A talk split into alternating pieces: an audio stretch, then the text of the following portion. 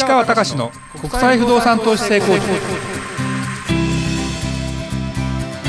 皆さんこんにちは。市川隆の国際不動産投資成功塾。ナビゲーターの吉川良子です。この番組は株式会社国際不動産エージェントがお届けしております。市川さんこんにちは。はいこんにちは。国際不動産エージェント代表の市川隆です涼子ちゃん。はい。久々の収録ですね。そうですね。暑くなりましたね。暑いですね。もうまあ毎年ねはい。この季節、まあ、7月なんだけどで梅雨明けると暑くなるっていうのは分かっているんでうん。なんだけどうわーって思うね。そうですうねん。でもまあ四季がある日本っていうのはそれはそれでいいのかなっていう気もするし、その時はその時でまあなんだろうな。例えば今あのカナダで、えーっと49度の熱波で人が結構死ぬわけですよ。はい。で日本もあの熱中症で亡くなる方もいるんだけどあの東南アジアとかで熱中症になって亡くなる方ってあんまいないでしょ？そうですうん。ね、結局ね東南アジアに行ってみると思うのが冷房が効いてるところはすごい涼しいんですよ。うんでもちろんなんだろうなお金のない人が冷房に入れるかっていうとそんなことなかったりもするのでそれはすいろんな過ごし方があるんで何とも言えないんだけどそのカナダの熱波で人が亡くなるとか去年一昨年ヨーロッパとかでもすごい僕フランスで42度かなんかを経験したんだけど日本よりも湿気がないから42度と言ってもまあ日本の37度ぐらいとあんま変わらないんだけどはい。とにかく何が一番ねあの違うかなと思ったら冷房の施設がない。あのもともと寒い国だしあの暖房に対しては前からもちろんいろんな設備とか対策はされてるんだけど基本的に夏は暑くなかったからそんな冷房というものが普及してないわけですよ。で急に暑くなってしまって冷房がないとですねこれは大変。あの昔まあ涼子ちゃんの時代は違ったとかもしれないけど電車に冷房なかったからね。それはきつそうですね。で、えー僕も今でも覚えてますけど僕が大学に通う時に JR の電車に乗って行ってましたけど冷房車っていうのが出てきてで冷房車って屋根の上に冷房の機械がこう乗ってるんですよ。で乗ってないところは扇風機なのね。でそれってこう外から見てると分かるんですよ。で例えば10両とか十何両とかの電車が来るわけね。そうするとちょっと田舎の電車だからそうなんだけど全部が冷房車じゃなかったりするのよあの前から4両とかだけが冷房車とかで途中から扇風機とかあったりしてその時に、まあ、今ほど暑くないんだけどやっぱり冷房車を狙うんだけどどこで待ってていいかが分かんないわけですよ。あそうなんですね。前の方だけに必ず絶対来るわけじゃないから。でそれがだんだんまあやってるなんだろうな時を経るに従って冷房が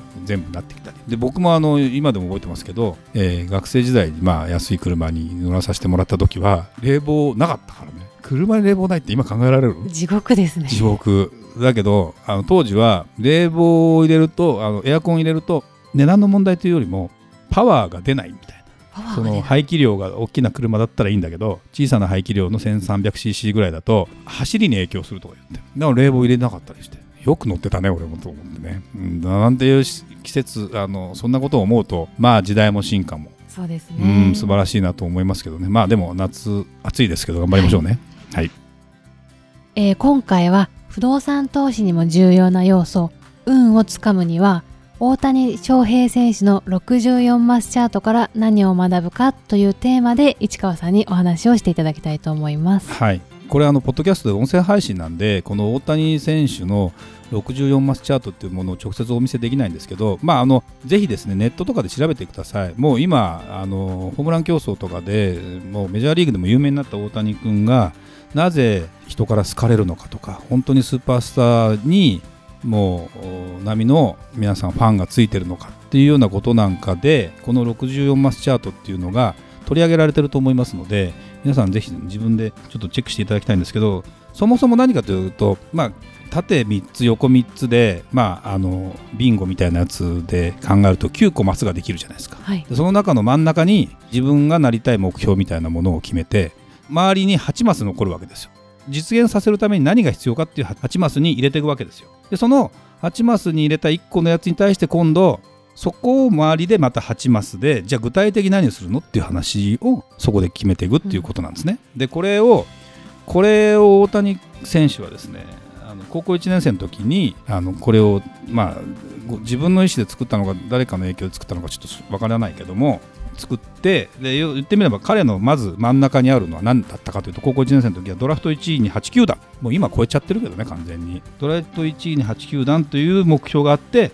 体作りコントロールキレ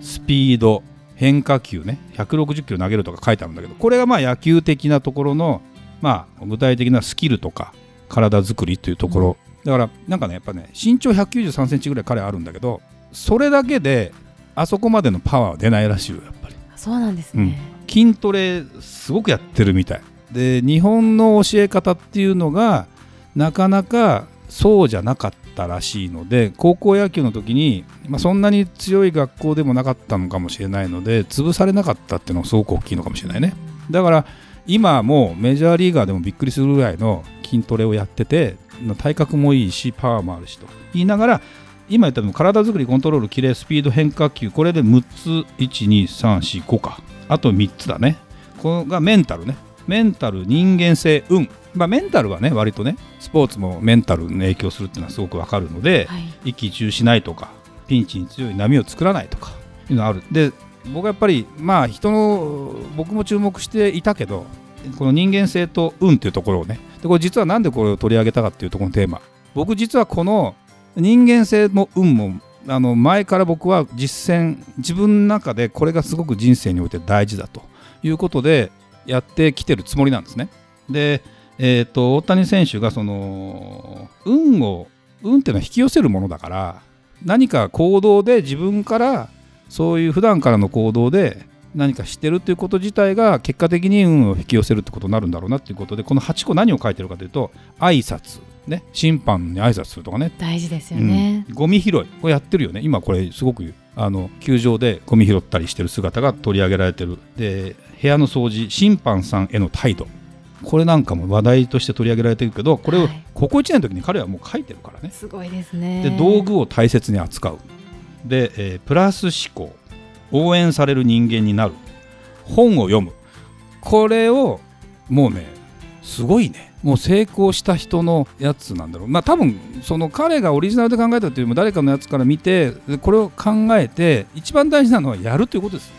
でやり続けていくということが一番大事でそうなってきて初めて何かの運が出てくるわけ。で運ってねよくねあの、まあ、涼子ちゃんもどう思いますか？運って使うものかあのどうすれば運は開けると思います？やっぱり真面目に生きていれば、うん、悪いことは起きないのかなというふうに思いますけど、ね、まあまあ基本はねやっぱり因果応報とか言うよね、はい、原因はあなたにあるから巡り巡って自分のところに帰ってくるそうですね。悪口言ったら言われちゃうみたいな。でこの基本って分かってるけど、はい、結構悪口言ってる人多いじゃない。そうですね、うん、だそれはね僕はやっぱりあの極力したくないなと思ってるのと、うん、まあ、僕自身で言うとあのこちらから無限に断りはしないというふうにしてる。これはいろいろん？って思うこともあるけどとにかく分かりましたって言って引き受けるっていうふうにして中でそれはもうあの基本的に前向きな気持ちプラス思考ってところもあるんだけども何かそこで新たな自分が見つけられるかもしれないっていうところとかでやったりしてるわけですよ。だからこのねまあ64個もやるのは大変だっていうのかもしれないけど結局僕は具体的に何かを進んで目標を達成しようと思う。例えばうちの僕も今のビジネスを立ち上げてこの会社をもっと世の中に影響力があるようにしたいというふうに思うとやっぱりねこのぐらいのことを考えていかないとできないなというのは思ってる。でもじゃあこれを1個ずつ僕書いてますとかっていうとまだ書けてない。なんでちょっとですねまあいい機会なんでそんなこともやっていかなきゃいけないのかなと思いながらでもこれを伝えていかなきゃいけないな。という気はものすごくしました。あの大谷選手がすごいこういうことやってすごいって言ってでもなんとなくそのまあ一言というとちょっとあれなんだけどそういうふうにもしたくないなというものがまあ一つね。もう一つ人間性。このですねまあ運をつかむということで言うと大事なんだけど人間性ということで言うと大谷さんはですね礼儀思いやり感性愛される人間信頼される人間計画性感謝継続力。これを挙げてるね。まあまあ至ってこれも教科書のような話ではあるけどやっぱりそういうでねスポーツ選手とか花形な選手って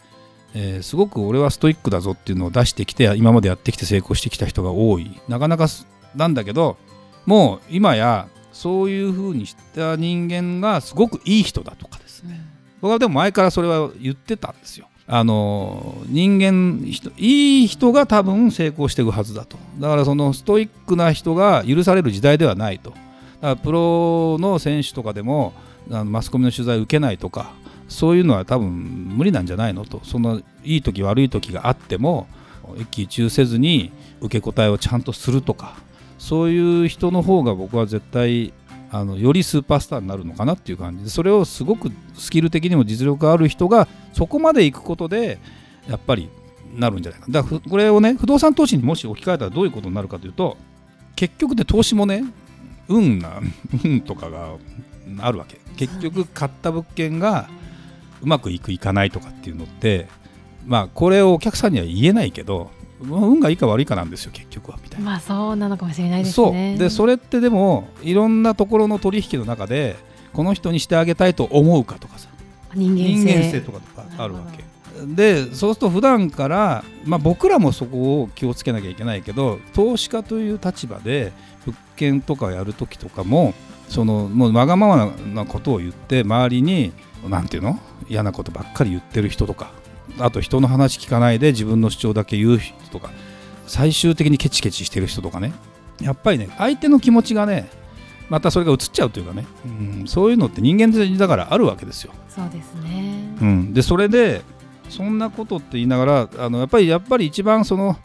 なんだろうな提供する側からするとそうは言ってもお客さんなんでいろんな意味で対応はするけども僕はあの申し訳ないけどそこでこの方に売っていいのかどうかの判断をさせていただいてます。そこは。だからそこでやっぱり、うん何でもかんでも余裕のない人は売っちゃってから後でクレーム巻き込む。で別にそのお客さんもですね自分は間違ってないと思ってるから。いいんだけど本当にあの不動産投資するんだったらこの運とか人間性とかメンタルとかってところですね。の要素もそうだよね。8個のうちの3つがそうなってるってことはさ3分の1はそうなってるわけですよ、そうですね、うん、だからスキルとかなんだろうな。まあお金があるなしっていうの当然あるから。だけどお金だって極端な話言うと自分が持ってなくても集めることができればお金に最終的に困んなかったりするんですよ、まあクラウドファウンディングってあるでしょ？はい、あれって言ってみれば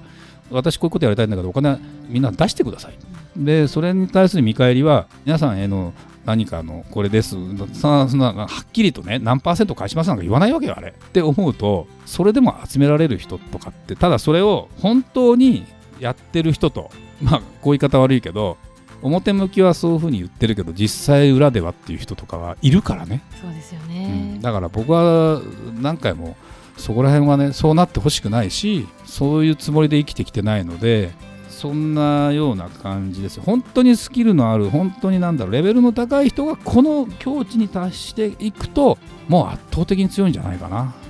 っていう気はするのでぜひね涼子ちゃんもイメージできるよね今の話ね。そうですね。参考にしたいことばかりですよね、うん。なんでぜひねこういうことは大事かなと思うので今回のテーマに取り上げさせていただきました。はいありがとうございました。それではまた次回お会いしましょう